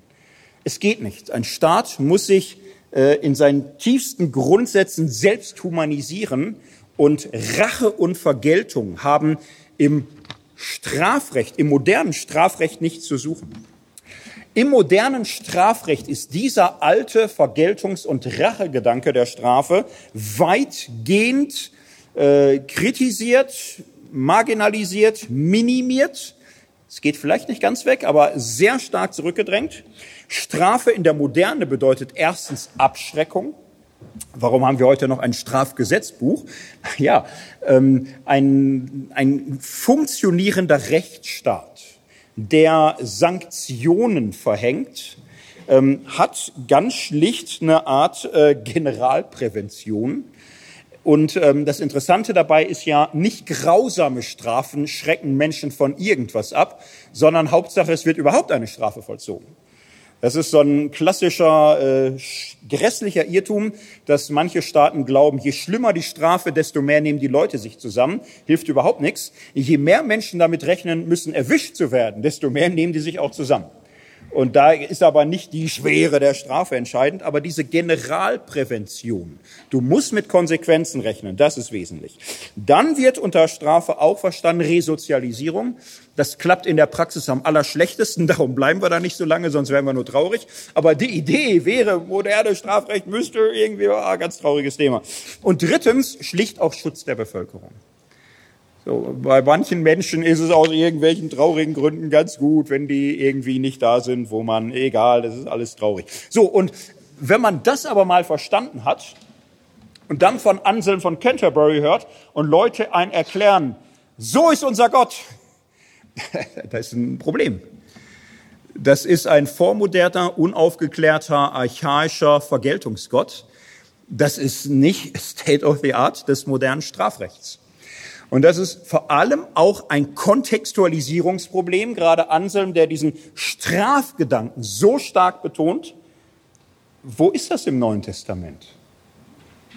Wo ist das? So, manche sagen dann, ja, aber Jesaja 53 steht, die Strafe liegt auf ihm. Jetzt, jetzt wäre schön Hebräisch können. Komplizierte Stelle. Das Wort Strafe gibt's gar nicht eins zu eins. Das Wort, was da steht in der Septuaginta, wird das mit Paideia übersetzt. Erziehung. Das ist alles nicht so leicht. Diese stellvertretende Strafleidungstheorie, wo ist es im Neuen Testament? Such, such, such, ist nicht zu finden.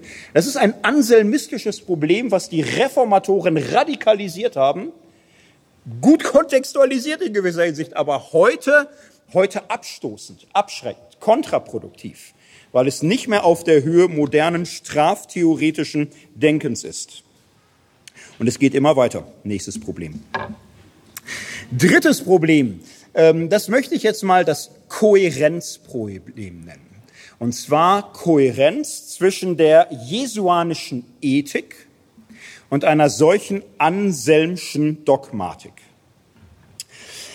Ähm, es ist ja nicht so, intuitiv attraktiv für ganz viele Menschen wie jesuanische Ethik.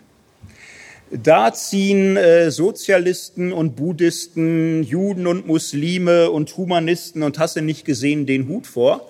Diese Haltung des Gewaltverzichts, der, äh, der Preisgabe von Privilegien und Statusansprüchen, diese radikale Barmherzigkeit, Nächstenliebe, Feindesliebe, es ist ein, ein solches äh, ehrfurchtsgebietendes äh, Licht und eine solche, äh, ein, ein solcher Glanz von, von Güte und Erbarmen, da, da, das hat keine schlechte Presse. Nicht? Wenn Menschen sagen, ja, Christen werden heute immer mehr verspottet und, und sonst wie, ja, manche betteln auch drum. Nicht? Diese Gedanken Jesu werden heute nicht verspottet. Es ist einfach nicht so. Niemand verspottet das. Und ähm, wäre jetzt ein eigener großer Vortrag, aber ihr wisst da genug. Nehmen wir diese auf den Kern der Nächsten und Feindesliebe konzentrierte Haltung der Barmherzigkeit, der Zuwendung zu den Armen und Geringen unter Statusverzicht und an und all diese ganzen Dinge. So, so, und das findet ja seine Fortsetzung auch im Neuen Testament. Nicht? Philippa Hymnus, seid unter euch so gesinnt, wie es der Gemeinschaft in Christus Jesus entspricht nicht? So wie er nicht daran festgehalten hat, Gott zu sein, sich erniedrigt, entäußert, Mensch geworden, alles gegeben, so auch ihr. Lebt in der Liebe, wie er euch geliebt hat. Äh, überwindet nicht Böses mit Bösem, sondern mit Gutem. Das ist ja äh, christliche Ethik bei, bei Jesus, bei Paulus, überall. So, und, und jetzt gucken wir mal, es ist irgendwie so das komische Gefühl, warum genau empfiehlt Gott seinen Kindern äh, das Ethos eines radikalen Gewaltverzichts. Verzicht auf Rache, Verzicht auf Strafe. Frage, wie oft muss ich vergeben? Siebenmal, nein, siebenmal, siebzigmal. Darf ich wenigstens ihn ein bisschen verhauen und dann verzeihen? Nein. So, also warum ist das so glasklar? Verzicht auf Strafe, Verzicht auf Rache, Verzicht auf Vergeltung. Und warum hat man manchmal das Gefühl, in der Dogmatik nimmt sich Gott lauter Dinge raus, die nach der Ethik für Christen eigentlich irgendwie nicht gehen, irgendwie nicht so optimal sind? Warum geht das irgendwie nicht so? Machen wir es uns an einem krassen Beispiel deutlich. Nehmen wir die Geschichte vom verlorenen Sohn. So, der verlorene Sohn macht seinem Vater Kummer. Und äh, brauchen das gar nicht ganz erzählen, kennen alles. Er kommt wieder, so, und möchte wieder bei seinem Vater ankommen. So, und äh, was soll der Vater jetzt machen? Naja, was er macht, ist völlig verstörend. Er sagt, na klar, komm, umarmt ihn, küsst ihn, einfach so, ohne Strafe, ohne alles. Stellen wir uns vor, äh, ihr seid äh, irgendwie Vorstand einer äh, Gesellschaft, die Kinderbibeln herausgibt. Und ihr kriegt einen Brief, in dem steht, ja, Kinderbibel, da wird ja vieles bisschen freier gemacht. Es soll die Kinder ja einführen in die christliche Wahrheit, kindgerecht und so weiter. Und in der bisherigen Kinderbibel habe ich immer das Gefühl gehabt, im Gleichnis vom verlorenen Sohn wird der Vater in einer Weise dargestellt, wie es nicht der 2000 Jahre alten Kreuzestheologie des Christentums entspricht. Kann man das nicht zu erzieherischen Zwecken so ein bisschen verbessern? So in der Art, dass der Vater dann, also nur für die Kinderbibel, wenn das tatsächlich da so steht, ist schade, aber dann lassen wir es für die Erwachsenen. Die können ja damit umgehen, die kennen ja die Kreuzestheologie und so, aber die Kinder, die es noch nicht kennen, bevor die da auf dumme Gedanken kommen, dass man einfach dann so ein bisschen einbaut, dass der Vater sagt, ja, aber einfach wieder aufnehmen kann ich dich nicht. Du hast mir ganz schön Kummer gemacht. Und das Geld ist weg. Was denkst du dir? Du glaubst doch wohl nicht im Ernst, dass ich jetzt hier meinen Ring dir wieder gebe und Schuhe und dann feiern wir und so. Dein Bruder wäre stinksauer. Es wäre auch nicht gerecht. Es wäre ungerecht. Verstehst du doch wohl. Wir müssen schon irgendwie Strafe oder Wiedergutmachung einführen. So stellen wir uns die extreme Theorie vor, also das, was nicht mal Anselm ist. Nicht? Der Vater steht da betroffen und sagt, ja, weißt du, wir haben immer damit gerechnet, dass du irgendwann noch mal kommst, also dein älterer Bruder und ich. Ich kann dich nicht einfach wieder annehmen. Aber da wir beide dich lieben, würden wir es gerne. Und äh, um aller Gerechtigkeit Genüge zu tun, um dich wieder anzunehmen, ist dein Bruder bereit, äh, sich für dich zu opfern.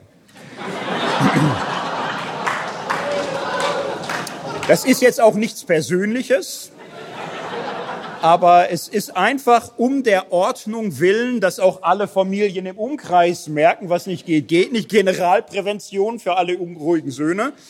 Und da du mir sehr wehgetan hast, wird es leider notwendig sein, dass dein älterer Bruder ein grausamen Foltertod stirbt. Und danach wollen wir fröhlich feiern.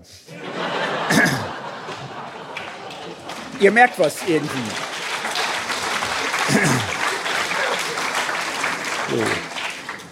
So, also diese Logik, es muss aber Strafe sein. So, da, da gibt es ein Kohärenzproblem.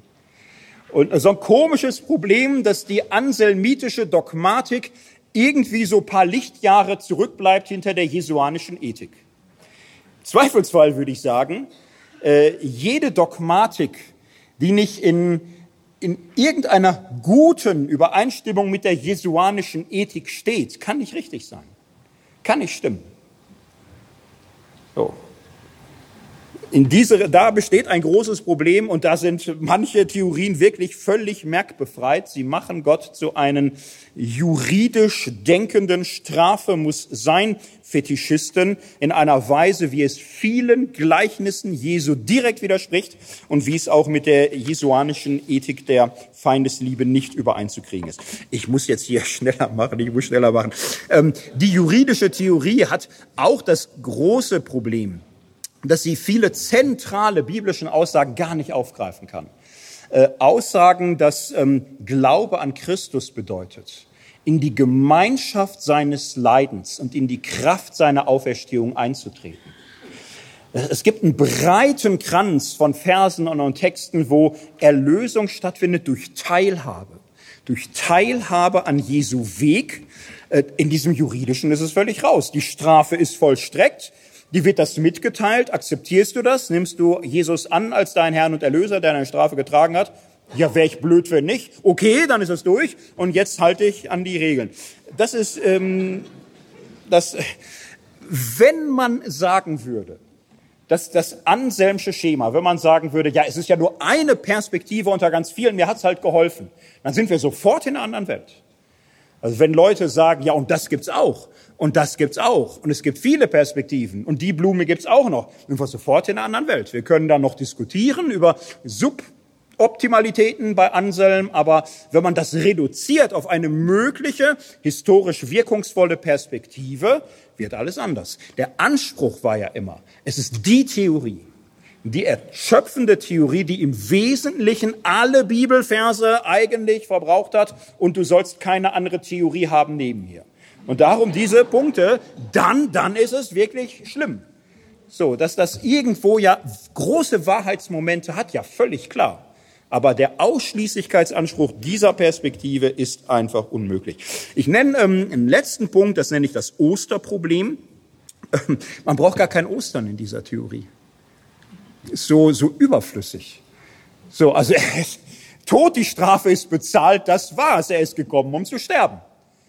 So, und was soll er jetzt auferstehen? Er kann ja auch vom Himmel sagen, da bin ich wieder, war schlimm bei euch, aber jetzt ist es durch. Also er, er muss nicht auferweckt werden von den Toten. Und ähm, da sage ich ja noch mal länger was zu, Auferweckung, morgen sogar. Das, hat, das spielt eine große Rolle. Und es ist zentral äh, in den Evangelien bei Paulus. Er ist äh, um unsretwillen gestorben und an unserer Stelle auferstanden. Christus lebt mit ihm auch wir. Er ist für uns auferstanden, wie er für uns gestorben ist. Das kriegt diese Theorie mit ihrer Straffixierung gar nicht reingepreist. Sie macht die Auferstehung überflüssig. Sie macht auch diesen neuen Äon überflüssig, dass in der Auferstehung die neue Welt beginnt. Diese Zeitenwende, all das ist gar nicht drin. So, und das ist ein Problem einer exklusiven Theorie. So, es gibt nicht wenige Theologen, die aus diesen und anderen Gründen, ich mache ja jetzt schon schnell, gesagt haben, diese Anselmsche Theorie ist, äh, gehört ins Museum. Wir, wir können sie geschichtlich nachvollziehen, sie ist heute nicht mehr brauchbar. Und manche gehen weiter und sagen, die ganze juridische Sprache ist nicht mehr brauchbar. Die entscheidende Botschaft des Ganzen ist doch eine Botschaft der Liebe eine Botschaft der Liebe, das für dich, für uns, für dich gegeben. Jesus Christus, der mich geliebt hat und hat sein Leben für mich dahingegeben. Galater 1. Das muss die Botschaft sein. Und diese ganze Juristerei, Rechnen reichte schon. Muss er nur sterben oder vorher gefoltert werden und so. Oh, das ist irgendwie ganz, ganz merkwürdig. Darum gibt es eine breite Strömung in der neueren Theologie, die sagt, wir müssen die juridische Sprache raus aus dem Christentum, völlig raus. Jetzt sage ich ja öfter mal, das Gegenteil von völlig falsch ist selten völlig richtig. Ähm, ich wechsle jetzt wieder die Dynamik. Ne? Erst mache ich Anselm stark, dann mecker ich rum. Jetzt möchte ich wieder, wieder Dynamik wechseln. Ich möchte jetzt ein kleines Plädoyer dafür machen, die juridische Sprache nicht einfach zu löschen. Was ist der Sinn juridischer Sprache? Was ist der Sinn des Rechtssystems? Was tut es? Das Rechtssystem, was wir in unseren Landen und vielerorts kennen, leistet zweierlei. Es sichert Frieden und Freiheit. Recht ist eminenter Friedensschutz. Recht schützt vor Faustrecht. Recht unterbindet die Kette von Vergeltung, Rache und Gegenrache. Ohne Recht kann keine menschliche Gesellschaft überleben. Ohne Recht sind wir alle am Ende. Man kann das Recht nicht hoch genug schätzen. Und man sollte sich sehr ernsthaft fürchten vor alle, die den Rechtsstaat angreifen. Das Recht ist wesentlich.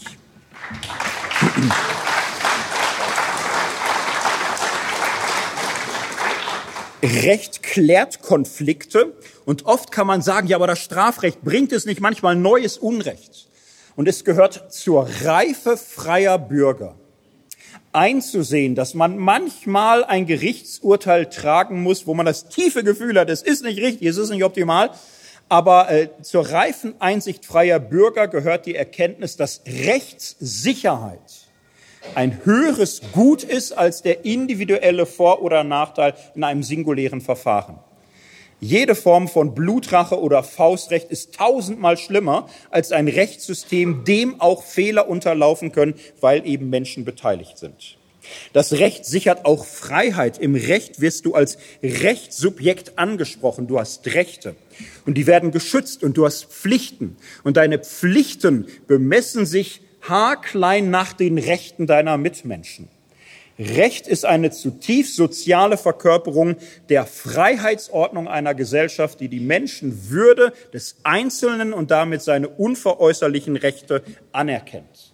Es kann nicht richtig sein, wenn wir Theologen sagen, ja, alles was mit Recht und Jura und so, das finden wir doof weg raus oder so. Kann nicht stimmen. Und es kommt Rechtssprache im Neuen Testament ja vor. Ich möchte jetzt kurz zusammenfassen. Wo kommt es vor?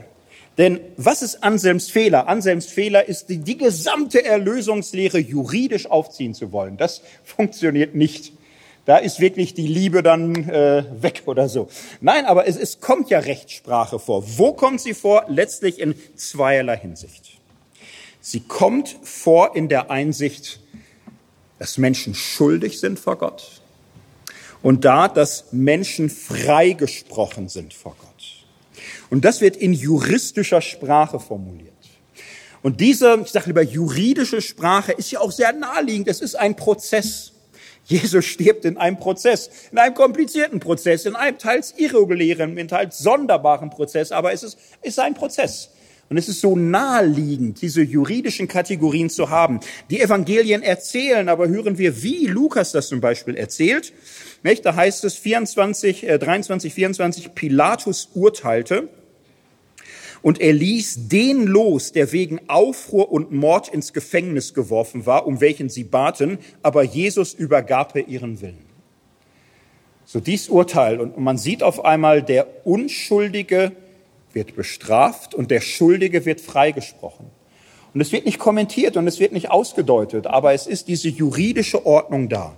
Und jetzt nur, nur wenige Verse. Es gibt dieses Motiv am Kreuz. Gibt es so etwas wie, naja, Paulus kann es Fluch nennen. Ähm, Im Galaterbrief zum Beispiel. Galaterbrief mit dem Gesetz macht das deutlich, die aus des Gesetzes Werken leben, sind unter dem Fluch, denn es heißt, verflucht sei jeder, der nicht bleibt bei allem, was geschrieben steht im Buch des Gesetzes. Dass durch das Gesetz niemand gerecht wird vor Gott, ist offenbar, denn der Gerechte lebt durch Glauben. Christus hat uns losgekauft vom Fluch des Gesetzes, da er zum Fluch wurde für uns. Und wir sehen hier gesetzliche Sprache. Ne? Gesetz, Regel, Anordnung. Interessant ist hier auch, es ist nicht so lateinisch-germanische alte Straflogik, sondern Fluch ist die Verdichtung der Tatfolgen. Und Jesus tritt an diese Stelle. Er wird zum Fluch für uns. Oder Römerbrief. Gott sandte seinen Sohn in die Gestalt des sündigen Fleisches um der Sünde willen und verdammte die Sünde im Fleisch. So Gott macht Christus zur Sünde. So auch 2. Korinther 5, 21 oder Römer. Und dann Gott verdammt die Sünde, das Urteil, Schuldspruch, Fluch. So, Kreuz steht in der Tat bei Paulus für Gericht. Und am Ende des Römerbriefs wird positiv formuliert, wer will die Auserwählten Gottes beschuldigen? Gott ist hier, der gerecht macht. Wer will verdammen? Christus Jesus ist hier, der gestorben ist, ja vielmehr, der auch auferweckt ist, der zu Rechten Gottes ist und für uns eintritt. Wieder Gerichtssprache. Wer will beschuldigen? Wer will verurteilen? Niemand. Denn Gott, denn Christus. So, und dann steht hier nicht, denn Christus hat stellvertretend das Strafleiden vollgültig, das, das steht da alles gar nicht. Das ist dann die anselmitische Brille, liest das dann zwischen den Zeilen, die sagt, ha, wieder ein Beleg. Steht nicht da. Die rechtliche Sprache klärt den Schuldbruch und sie äh, klärt den Freispruch Gottes, das Nein und das Ja. Und ich halte es für wesentlich. Denn was ist der Vorteil rechtlicher Sprache gegenüber romantischer Sprache? Man könnte so sagen, ja, ich werde da nicht warm mit. Am liebsten habe ich äh, die Liebessprache des Hohen Liedes. Ich bin dein und du bist mein und ewig zusammen mit dir reite ich mit Jesus durch den Sonnenuntergang meines Lebens und, und, und, und so. Romantische Sprache. So, Lobpreis und Halleluja und äh, Jesus mein Bräutigam und, und diese ganzen Sachen. Naja, äh, was ist in den Momenten, wo die Stimmung das nicht hergibt? So, romantische Sprache hat ihre ungeheure Kraft und, und alles. Und, und was ist in Fällen, wo die, die Stimmung, das Gefühl, das eigene Erleben solche Worte nicht decken kann? Es ist der große Wert juridischer Sprache, Sachverhalte als gültig dazu tun, völlig unabhängig davon, ob man sich gerade so fühlt oder nicht. Ein bisschen verhält sich die juridische Sprache zur romantischen Liebessprache wie die Ehe zur Verliebtheit. Ja, gibt auch Menschen, die sagen, die Ehe ist mir so rechtlich, also ich fände, es wäre eine Beleidigung unserer Liebe, wenn wir heiraten würden. Gibt's ja. Ne? Wenn so Leute sagen, und die Kreuzestheologie finde ich auch doof, ne, dann, würde ich sagen, ja, ist wenigstens konsequent irgendwie. Ne? Ich würde aber dafür plädieren, äh, macht doch Liebe und Recht nicht zu einem Gegensatz. Es macht Sinn, Dinge in zarter, inniger Sprache, höchster Intimität und Gefühligkeit zu sagen und manchmal auch in verbindlicher, öffentlicher Sachlichkeit. So macht es juridische Sprache. Ich komme zum Schluss.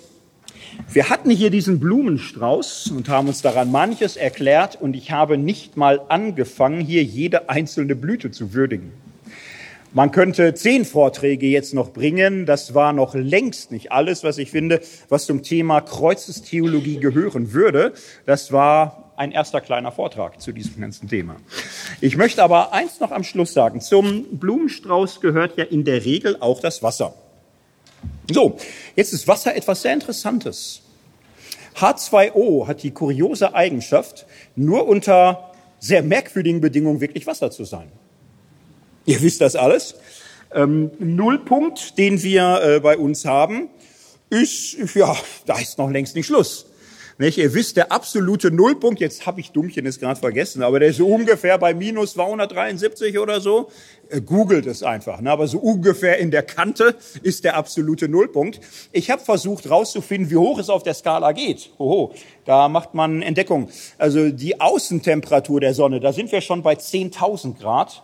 Äh, innen drin ist, schätzt man so Millionen, war noch keiner da irgendwie, aber man kann Temperaturen offenbar extrem steigern. Jetzt macht euch das mal klar.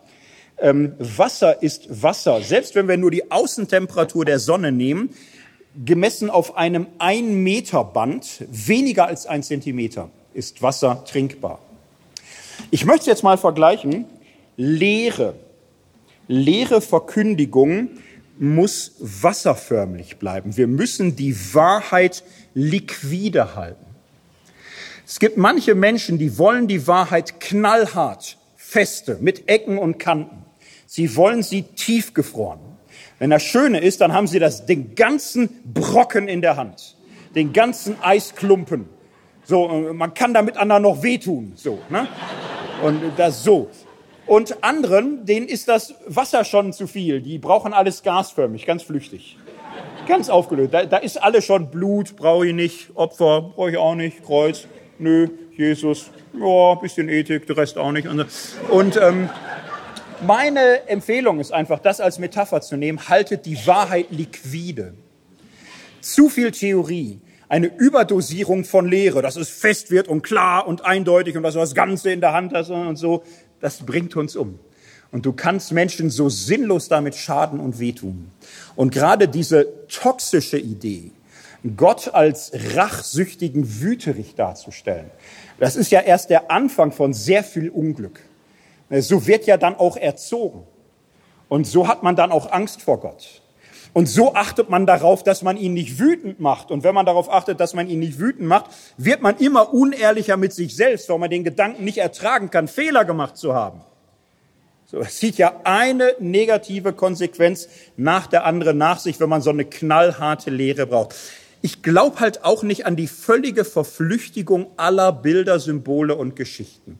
Ich glaube, Menschen leben von etwas, was sie nährt und stärkt was schmeckt, was mundet, was im richtigen Aggregatzustand ist. Nicht verflüchtigt und nicht verhärtet. So muss die Wahrheit liquide bleiben können.